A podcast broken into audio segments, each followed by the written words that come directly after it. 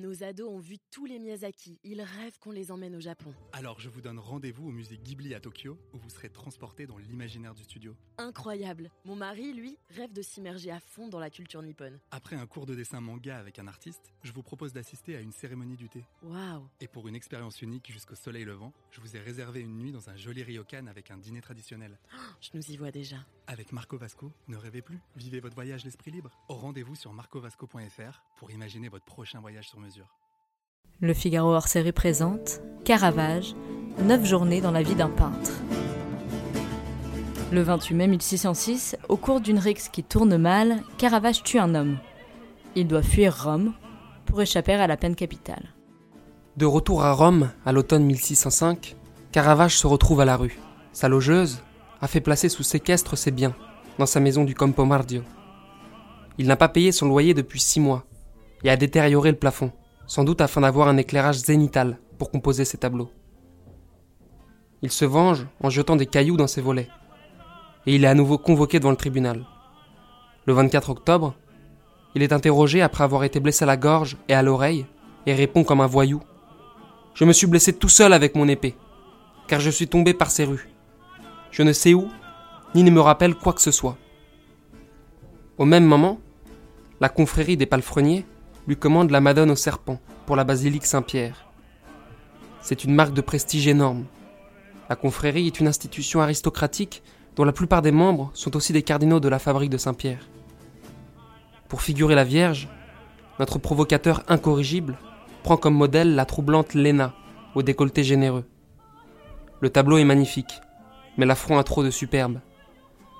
Les cardinaux de la fabrique font descendre le tableau de son hôtel après huit jours d'exposition. Dépité, Caravage se distrait entre deux commandes. Il aime un jeu de paume qui se pratique en équipe, près du Palazzo Firenze, au Campo Mardio. Le 28 mai, il tue Ranuccio Tomassoni, souteneur et chef de bande, dont le frère, Gianfrancesco, venait de le blesser sur le terrain de jeu. Il semble qu'il se soit agi d'un véritable règlement de compte. Michelangelo s'était fait accompagner de l'indéfectible ami Honorio Longhi, d'un autre acolyte et d'un capitaine d'armes, Antonio da Bologna.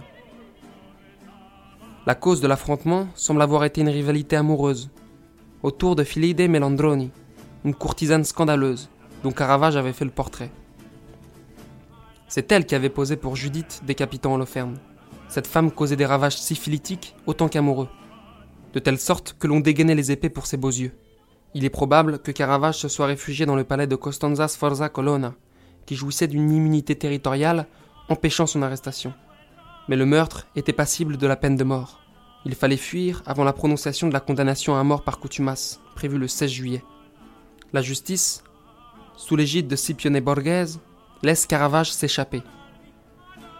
Il se réfugie à 60 km au sud de Rome, au-delà de la frontière des États pontificaux, à Pagliano, chez l'un des fils de la marquise Costanza. Rétabli de ses blessures, Caravage décide de se rendre à Naples, sous domination espagnole. La famille Colonna y a de puissants appuis. En tant que lombard, Michelangelo y est considéré comme sujet hispanique. Il sait qu'il peut aussi compter sur le soutien d'amis peintres qui y sont installés, comme Caracciolo, Louis Finson et Abraham Vinck, chez qui il peindra. La spiritualité pénétrante des œuvres de Caravage se double à présent d'une inquiétude sombre, comme dans le Saint François de Cremone. Il reçoit de la confraternité du Piemonte della Misericordia la commande des sept œuvres de miséricorde. Caravage va réussir le tour de force de fusionner en une seule composition les actions de miséricorde corporelle auxquelles les exhorte le Christ dans l'Évangile selon saint Matthieu. Car j'ai eu faim, et vous m'avez donné à manger. J'ai eu soif, et vous m'avez donné à boire. Pour cet immense retable, inamovible, que l'on admire dans le cœur tortueux et populeux de la vieille ville, il reçoit la rétribution la plus importante de sa carrière, 400 ducats. Naples accueille Caravage comme un soleil noir. Les commandes pleuvent. Le vice-roi, le comte de Benavente, lui commande le crucifiement de Saint-André. Deux versions de flagellation du Christ complètent cette ambiance sombre. Son œuvre est dominée par une volonté de repentance personnelle, autant que par un sentiment religieux de plus en plus profond.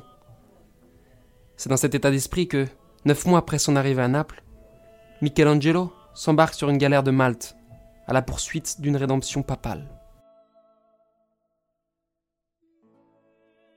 Si vous souhaitez tout savoir de l'œuvre et de la vie de Caravage, lisez Le Figaro hors série. Retrouvez les 9 épisodes de cette série, ainsi que tous les podcasts du Figaro, sur lefigaro.fr et sur Spotify, Deezer et YouTube. Nos ados ont vu tous les Miyazaki. Ils rêvent qu'on les emmène au Japon. Alors je vous donne rendez-vous au musée Ghibli à Tokyo, où vous serez transporté dans l'imaginaire du studio. Incroyable. Mon mari, lui, rêve de s'immerger à fond dans la culture nippone. Après un cours de dessin manga avec un artiste, je vous propose d'assister à une cérémonie du thé. Waouh. Et pour une expérience unique jusqu'au soleil levant, je vous ai réservé une nuit dans un joli ryokan avec un dîner traditionnel. Je nous y vois déjà. Avec Marco Vasco, ne rêvez plus, vivez votre voyage l'esprit libre. Au rendez-vous sur marcovasco.fr pour imaginer votre prochain voyage sur mesure.